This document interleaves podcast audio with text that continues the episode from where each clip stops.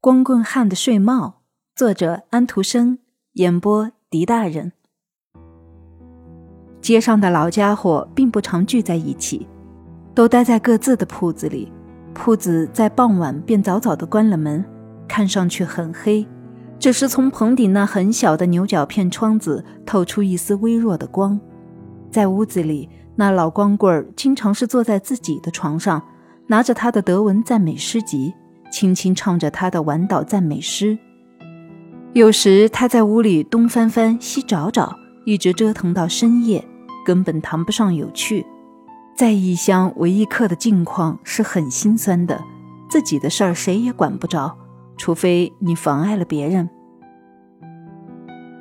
在外面夜漆黑一片，又下着大雨小雨的时候，那一带可真是昏暗荒凉。除去街头画在墙上的圣母像前挂着的那唯一一盏小灯，别的光一点都看不到。街的另一头朝着斯洛特霍尔姆，那边不远处可以听见水着实的冲刷着水阀。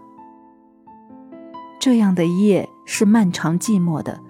要是你不找点活干的话，把东西装起来再拿出去，收拾收拾小屋，或者擦擦称东西用的秤。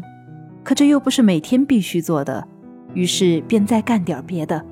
老安东就是这样，他自己缝自己的衣服，补自己的鞋子。待到他终于躺到床上的时候，他便习惯地戴上他的睡帽，把它拽得更朝下一些。但是不一会儿，他又把它拉上去，看看烛火是不是完全熄灭了。他用手摸摸，捏一下烛芯，然后他又躺下，翻朝另一边。又把睡帽拉下来，但往往又想着，不知那小火炉里的煤是不是每一块都燃尽了，是不是完全弄灭了？一点小小的火星也可能会燃起来，酿成大火。于是他又爬起来，爬下梯子，那还称不上是楼梯。他走到火炉那里，看不到火星，便又转身回去。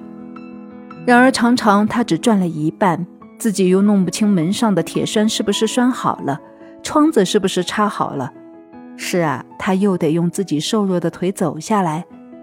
爬回床上的时候，他冷得发抖，牙直哆嗦，因为寒气这东西是在知道自己无法肆虐的时候才特别猖狂起来。他用被子盖得严严实实的，睡帽拉得死死的盖住眼睛。这时候，一天的生意买卖和艰难苦楚的念头全都没了。可是随之而来的并不是什么爽心的事儿，因为这时候又会想起许多往事。去放窗帘，窗帘上有时别着缝衣针，一下子又被这针扎着。哦，他会叫起来，扎进肉里痛得要命，于是便会眼泪汪汪。老安东也常常挨扎。双眼里大颗大颗的热泪，颗颗都像明亮的珍珠。泪落到了被子上，有时落到了地上，那声音好像一根痛苦的弦断了，很刺心。泪当然会干的，它们燃烧发展为火焰，但是它们便为他照亮了自己一幅生活图像。这图像从来没有从他心中消失过。于是他用睡帽擦干眼泪。是啊，泪碎了。图像也碎了，可是引起这图像的缘由的人却还在，没有消失。他藏在他的心中。图像并不如现实那样，出现的往往是令人痛苦的一幕。那些令人痛苦的快事儿也被照亮，也正是这些被撒下了最深的阴影。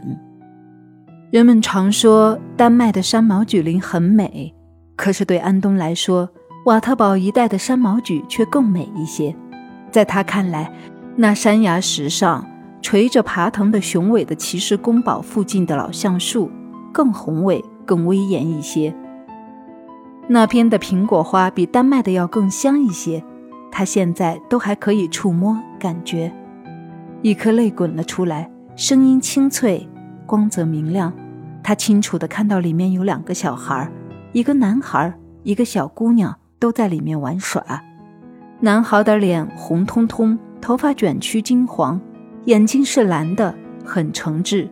那是富有的商贩的儿子，小安东他自己。